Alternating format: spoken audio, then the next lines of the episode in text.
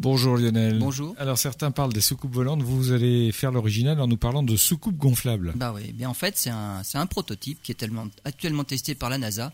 L'idée c'est de poser 20 tonnes à la surface de la planète Mars.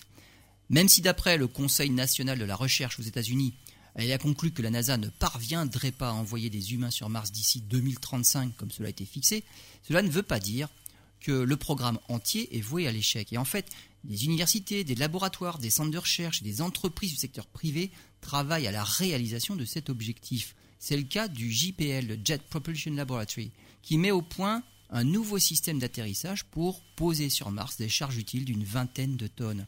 À ce jour, la charge la plus lourde posée sur la planète rouge, c'est le robot Curiosity, qui ne fait qu'environ une tonne. Avec ce dispositif, en fait, une structure gonflable doit se déployer dans la stratosphère pour faire office de bouclier décélérateur. C'est la fameuse soucoupe gonflable dont on parlait tout à l'heure. Et lorsque la descente est suffisamment freinée jusqu'à Mach 2, Mach 3, un parachute supersonique s'ouvre à son tour pour la seconde phase jusqu'à l'atterrissage. Un prototype a été testé récemment et c'est le parachute supersonique qui a connu quelques problèmes de déploiement. Mais les ingénieurs avaient également eu ce genre de problème lors des premières phases de test pour Curiosity et tout s'est finalement bien déroulé. Ils sont donc confiants pour la suite du programme.